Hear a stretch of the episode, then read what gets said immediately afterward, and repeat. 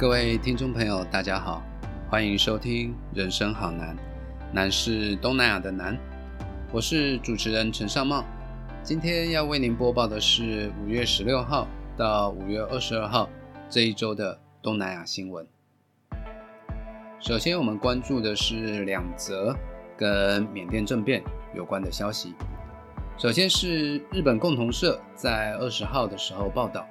缅甸驻东京大使馆的两名外交官员，因为抗议缅甸的军事政变而遭到解除职务，成为被缅甸军事当局撤职的最新一批外交人员。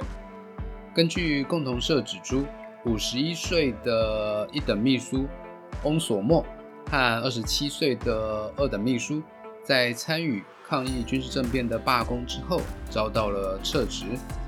报道并引述外泄的文件指出，在缅甸军事政变之后，派驻各地的外交官员当中，已经有大约一百人遭到了撤职。这是有关于缅甸政变之后，呃，外交官员因为不服从军政府的命令而遭到撤职最新的情况。另外，在缅甸二月一号的军事政变之后。动乱频传，所以呢，部分区域近日更爆发了军方与民众之间的严重冲突。根据米佐拉姆邦规划委员会的副主席拉马威表示，截至四月份为止，已经有一千八百名的缅甸难民越过了缅甸跟印度的边界，寻求政治庇护。但最近寻求庇护的人数突然飙升。已经超过了一万五千四百人。拉马威表示，当地居民及非政府组织正在照顾缅甸的难民，而邦政府呢也已向中央政府寻求帮助。他表示，因为数名缅甸人的新冠肺炎病毒筛检呈现阳性的反应，所以呢这一群缅甸难民的医疗援助事实上是相当重要的。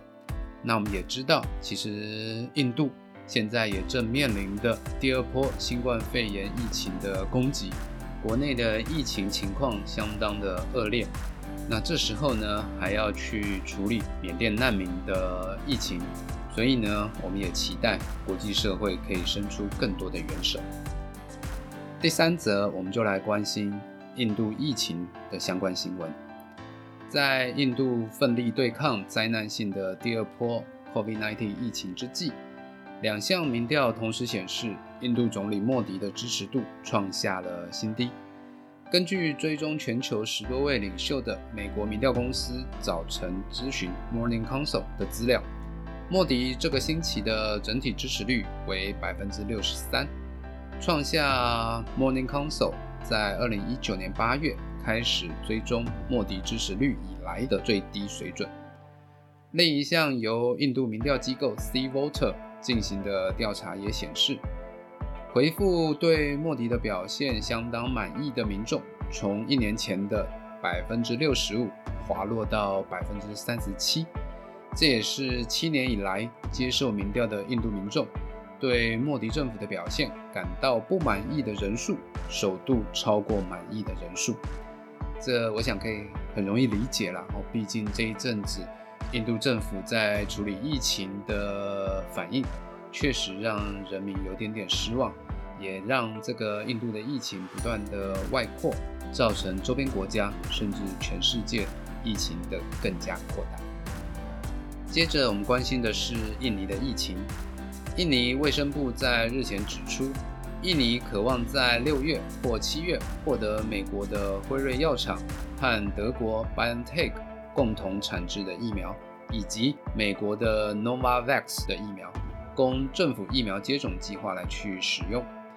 印尼的卫生部发言人 City 呼吁民众无需选择疫苗的厂牌，因为这些疫苗都通过临床试验并获得使用授权。世界卫生组织 （WHO） 也说，疫苗的品质、安全性和效果都一样。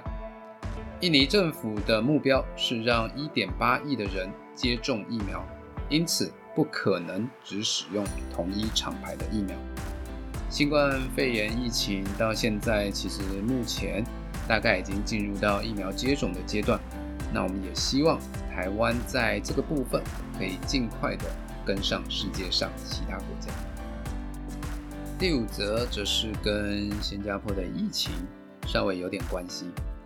香格里拉对话的主办单位英国智库国际战略研究所，二十号在网站宣布取消六月四号和五号预定在新加坡举行的会议。自二零零二年首度举办以来，香格里拉对话一直是多国高层防务官员聚集的常年盛会。台湾过去也有许多的学者与会。但是去年因为新冠肺炎的疫情首次停办，今年则是该会连续两年取消。根据英国的国际战略研究所指出，因为出现新的变种病毒，全球新冠肺炎的疫情越来越恶化。过去被视为防疫模范生的新加坡，社区病例的数目也持续增加。因此，不能排除接下来会进一步收紧防疫措施。以上的种种因素都导致今年香格里拉对话的实体会议无法如常举行。这个会议其实举办以来呢，一直是整个区域相当重要的一个对话机制。很可惜，这两年都因为疫情的关系而无法举行。我们希望明年这个香格里拉对话。可以正常的举办。最后则是跟台湾有关的新南向消息。根据中华征信所表示，预期东协地区在今年二零二一年仍将蝉联台湾第二大出口地区，出口金额不排除再创新高。台湾在东协地区的市占率排名也一路上升到去年二零二零年的第五名。仍看好台商在东协发展的机会。中华征信所指出，从长期资料看来，仍会用黄金时代看待东协的发展。中华征信所强调，从全球的发展角度来看，在印度深受新冠疫情的肆虐，工业生产堪虑，中国饱受美国及其盟友的牵制情况底下，东协地区现在可说是一枝独秀。在台湾的西南向政策推广五年多以来，我们很高兴的看到台湾跟东协地区的发展越来越紧密，也让在东协地区的台商有更多的发展机会。以上是五月十六号到五月二十二号这一周的东南亚新闻。那事实上，在这一周期间，台湾的新冠肺炎疫情不断的升温。我们也呼吁各位听众朋友，没事不要出门，宅在家救台湾、救世界。如果宅在家里的时候不知道干嘛，那就欢迎锁定并收听我们的频道。人生好难，我们下次见。